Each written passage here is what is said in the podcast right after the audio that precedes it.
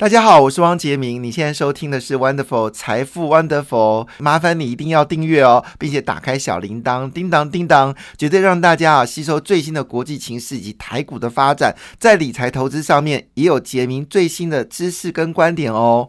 那昨天的晚上，美国股市又暴跌了哈，非半指数一口气重挫了四点三八个百分点，纳斯达克呢持续重挫，跌掉三点九五个百分点，标准五百呢则是跌掉二点八一个百分点，道琼工业指数呢是跌掉二点三八个百分点哦。那么中国股市呢还是呃晴顺顺哈，那么上海跌掉一点四四个百分点，深圳呢则是跌到一点六六个百分点了。但是比较特别是日本跟韩国股市呢，在昨天是收红的，日本上涨零点四一个百。百分点，韩国股市呢则是上涨零点四二个百分点哦。亚洲股市呢，除了新加坡跟菲律宾以外呢，其他股市全面走高哦。那么其中印度呢是大涨了一点三七个百分点，俄罗斯股市呢在昨天呢逆势大涨了六点二四个百分点哦。好，这是昨天整个市场的一个状况。当然，最主要原因是因为昨天的美国科技股基本上是非常担心的。那么，主要的原因是因为很多科技大厂呢公布财报之前呢，竟然给你抛售股票了哈。那我们都知道，如果企业本身在抛售股票的时候，对市场来说呢，这是一个很大的杀伤力。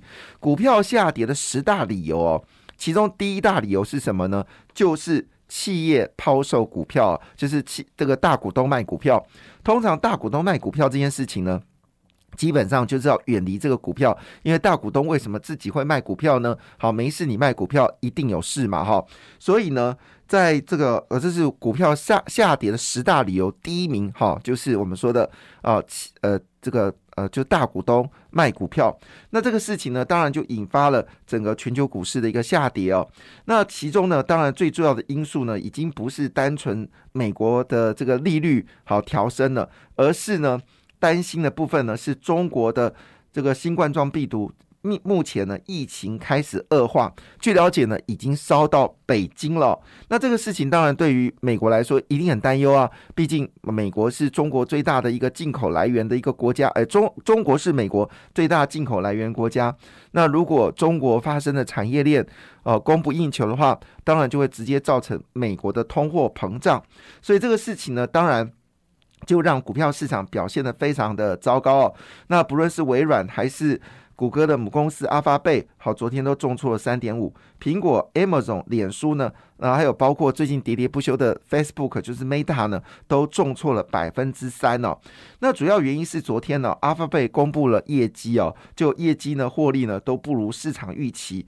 那盘后股价呢是暴跌了百分之五。那微软则不一样，微软是上一季的营收都高过预期，可是呢，股价还是被拖累了。那么其中呢，特斯拉昨天是跌最凶的，一口气暴跌了十二点二个百分点。主要原因是因为呢，马斯克决定啊，要砸四。百四十亿元呢，四百四十亿美金哦，不是台币哦，四百四十亿美金哦，要去买 Twitter，但是因为呃马斯克没有钱呐。因为马斯克号称哦是最有钱的穷人哦，因为他的钱都在股票那边嘛，所以他要怎么筹四百四十亿美金？所以很多人担心哦，他会把特斯拉股票给卖掉。好，这个事情呢，也就造成全球股市下跌。那包括了费半指数呢，昨天重挫四点三八个百分点。那么台积电的 ADR 呢，不用客气哦，就下跌了三点六个百分点。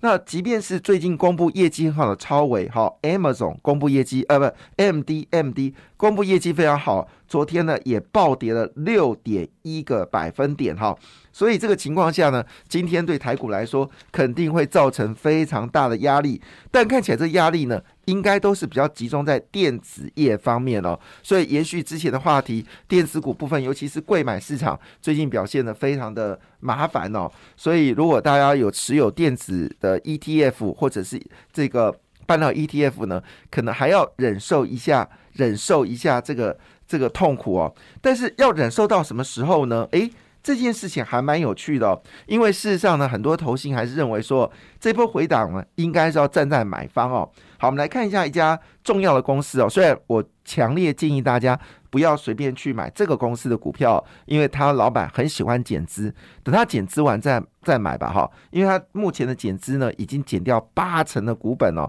所以呃，投资人很多人在一千多块买他的公司哦，那么直接缩水哦，说的是惨不忍睹哦。所以我对于那些呃减资的公司，像以前我都很喜欢金项店，但金项店。呃，莫名其妙减资之后呢，呃，它已经不会出现在我的嘴巴里了。只要那种莫名其妙减资的，包括货柜三轮、货柜三三强哦，我就不建议你去找长荣了，应该是找阳明跟这个万海，而就不要找长荣，因为长荣莫名其妙减资六成哦，减六成哦，对他大股东一点影响都没有诶，因为他十块钱买进来的啊，所以他成本很低啊。可是我们投资人买的是一百多块啊。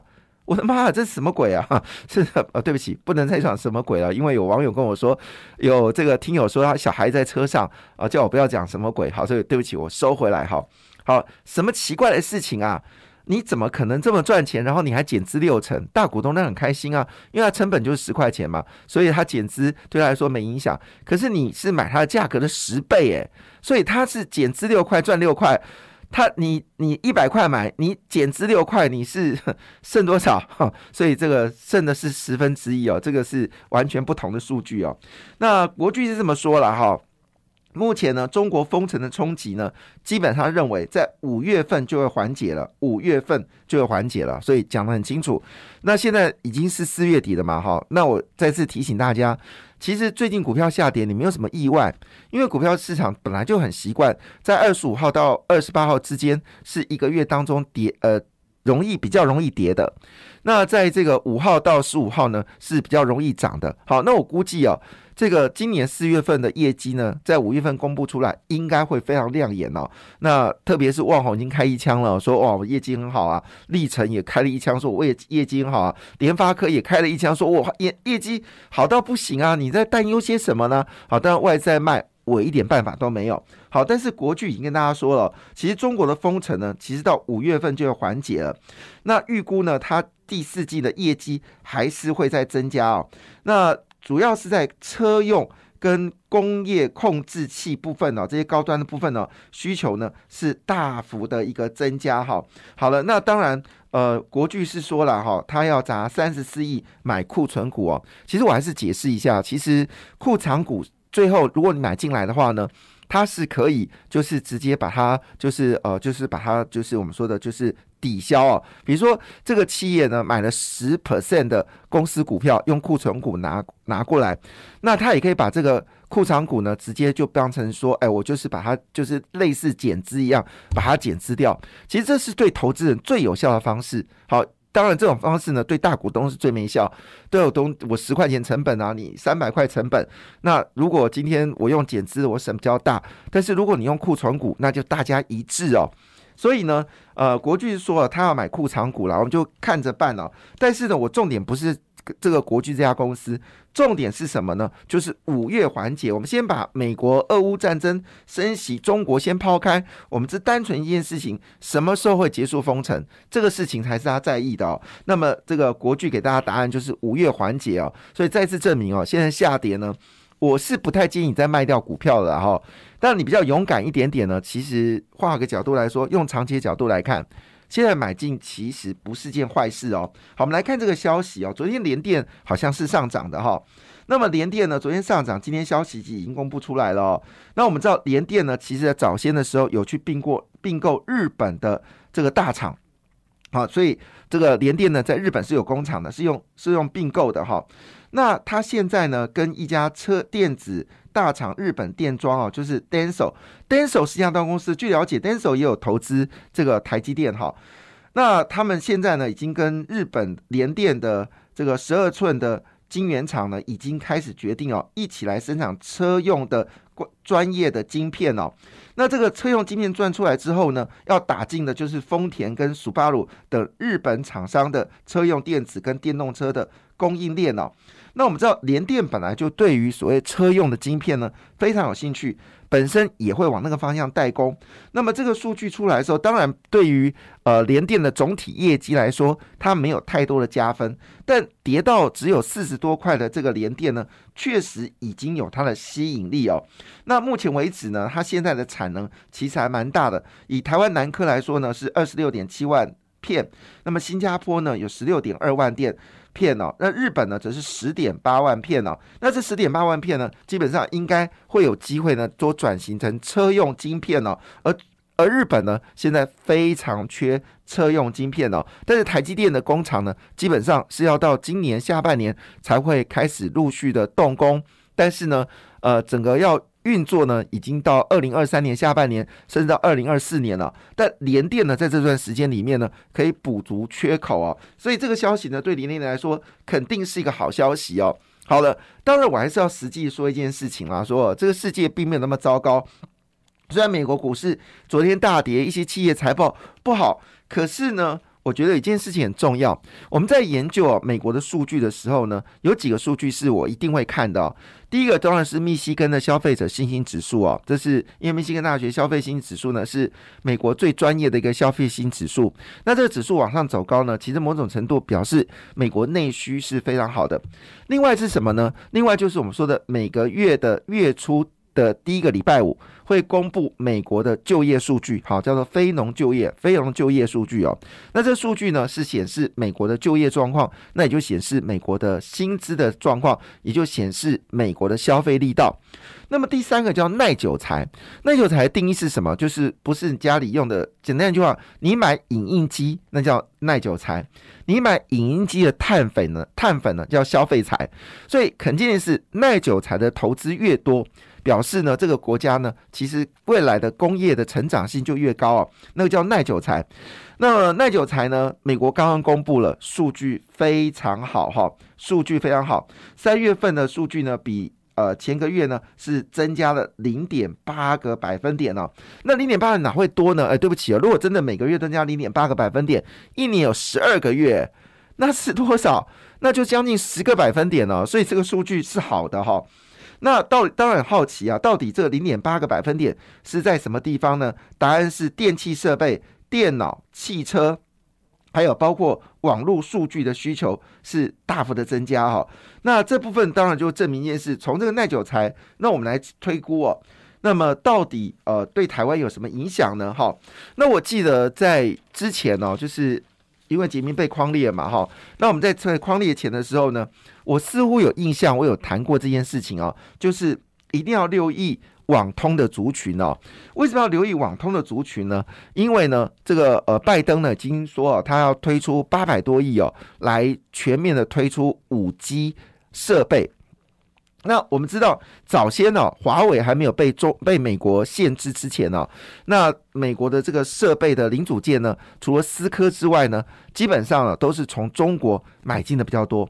所以台湾呢，某种程度我们的网通的零组件呢确实很强，但是呢被中国厂商啊压着打啊，因为中国厂商就是他们最厉害就是杀价嘛，杀到你的成本价，比如说你的成本是二十块，售价是三十块。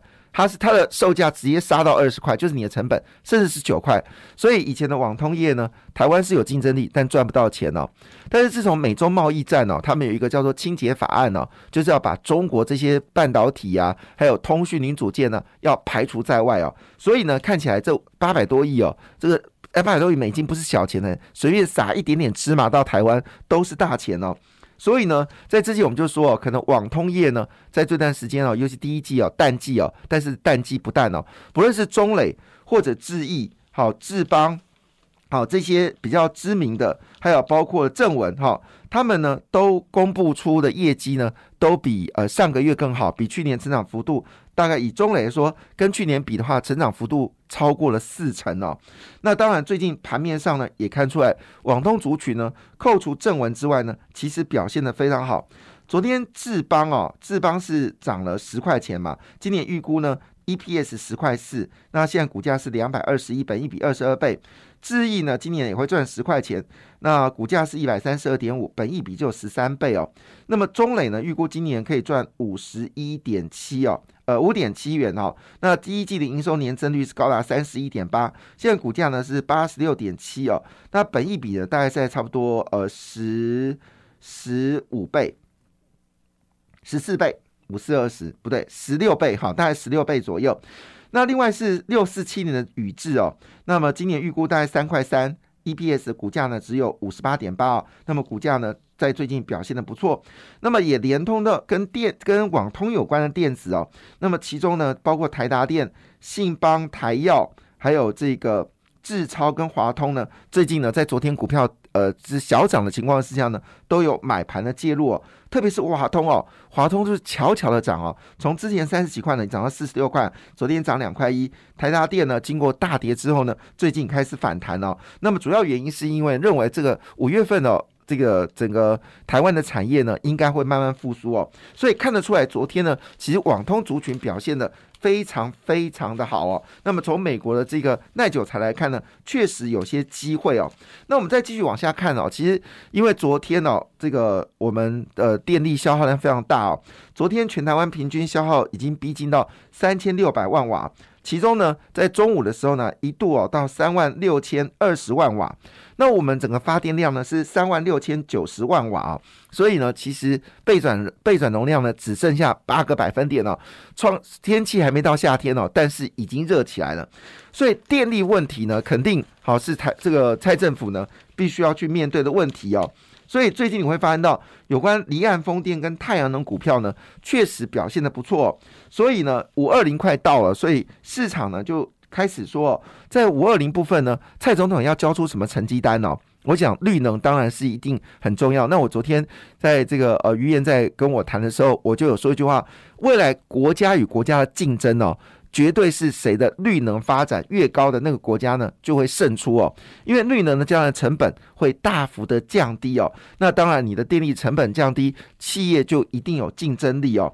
所以看得出来，今天你的表现呢，包括我们说的这个世纪钢、呃永冠跟上尾呢，表现的不错。那么生技呢，包括国光生跟东阳也有不错的表现，提供大家做参考啦。感谢你的收听，也祝福你投资顺利，荷包一定要给它满满哦！请订阅杰明的 Podcast 跟 YouTube 频道《财富 Wonderful》，感谢，谢谢 Lola。